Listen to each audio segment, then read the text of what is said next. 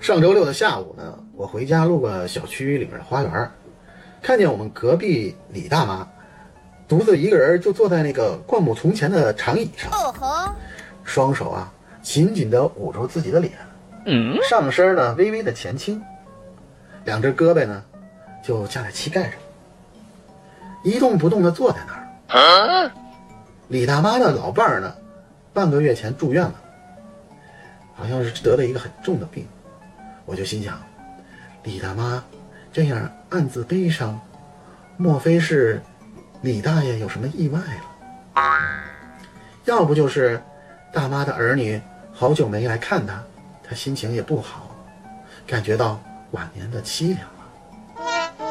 还有一种可能，就是李大爷住院，医药费昂贵，大妈家呀经济上出现了危机。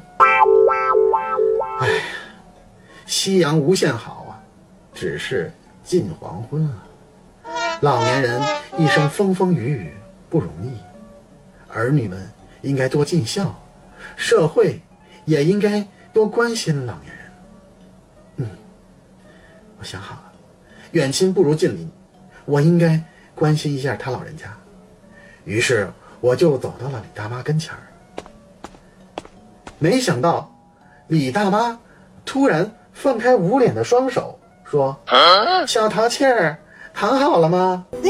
这时，李大妈一抬头，和我四目相对，哎呦我的妈！一脸懵逼。